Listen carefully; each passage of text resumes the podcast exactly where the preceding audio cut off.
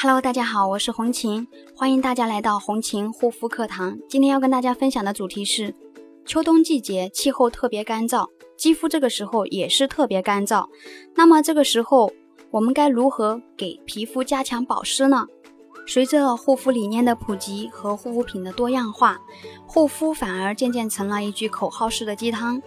就比如人们天天嚷着加强保湿，但最普遍的肌肤问题还是离不开干燥二字。那么到底该怎么样做才能彻底解决肌肤保湿问题呢？还有哪些保湿误区是你不知道的呢？红琴今天总结了一些常见的秋冬季节保湿的疑惑，大家可以认真的听听。换季时肌肤非常容易敏感干燥，这个时候我们应该如何加强保湿？首先，第一个换季时节，肌肤耐受力差，选择温和无刺激的护肤品是关键。只要为肌肤补充足够多的水分，就能大大加强肌肤换季的一个抵御能力。除了敷成品面膜以外，平时还可以多用保湿性比较强、深层补水的一个爽肤水来敷水膜。那么日常护肤中注意几个小小的步骤，就可以帮助肌肤保湿。第一个，洁面后用温热的毛巾轻轻敷于脸颊，帮助打开毛孔、软化角质。第二个，再敷爽肤水更利于肌肤吸收。第三个，换季期间，如果你的肌肤已经轻微敏感了，那么要尽量避免摩擦。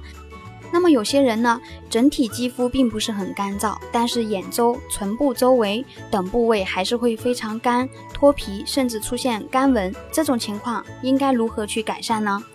首先，第一个，不要过度清洁。眼部以及唇部的肌肤是非常娇嫩的，有的朋友呢担心眼周卸不干净，会对黑眼圈一样的色素沉淀，选对了卸妆产品，这样的担忧就完全没有必要。多次清洁只会对皮肤造成不必要的伤害。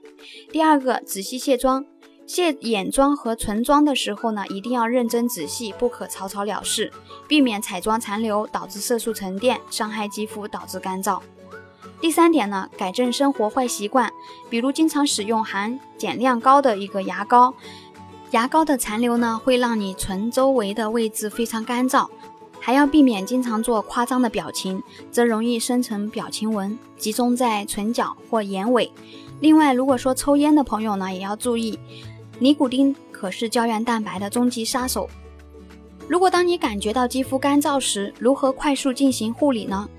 如果是长期待在空调房、长时间坐在电脑前的朋友，肌肤干燥会比别人来的更严重一些。这时保湿喷雾就能够快速的舒缓肌肤的干燥紧绷感。那么可以在电脑边常备一瓶温和的一个防护喷雾，随时喷一喷就能迅速缓解干燥的肌肤。那么防护喷雾呢，在肌肤补水保湿的同时，还会在肌肤表层形成一层防护薄膜外衣。避免电脑辐射及干燥空气对肌肤造成进一步伤害。有没有就是说哪些普通认为是正确的补水保湿的方法，但其实呢都是错误的。错误一呢，产品用的越多越好，等于效果越好。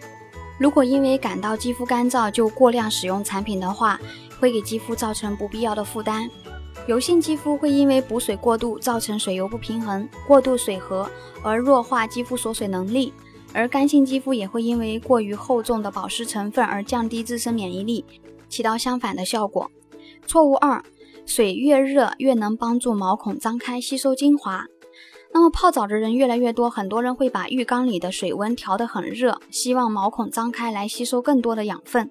但其实这种方法是错误的，因为过热的水温会加速肌肤天然的油脂分解，进一步破坏肌肤保护层的一个水油平衡，反而呢。会让大量的水分流失，起不到保湿和吸收养分的效果。现在敏感肌肤的人越来越多了，有没有哪些普遍认为是正确的护肤方法，而是错误的呢？甚至让肌肤问题更加恶化。那么最值得一提的就是减法护肤这个概念了。很多人肌肤一出现问题，整个人就慌了，拼命的想要多用产品，尤其是用贵价产品来修复肌肤。不惜砸下重金买回一堆大牌产品，一层一层往脸上用。但敏感肌肤的人最需要注意的就是减法护肤，避免肌肤增加负担，导致敏感问题恶化。产品并非是越贵越好，或成分越丰富越好，适合自己的肌肤呢才是最好的。敏感肌肤只要选择一套具有舒缓、敏感、修复屏障、提供防护功能的产品，坚持使用即可。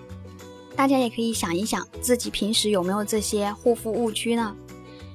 如果朋友们有护肤方面的问题，或者是有问题性肌肤的朋友，可以加我的微信幺三七幺二八六八四六零。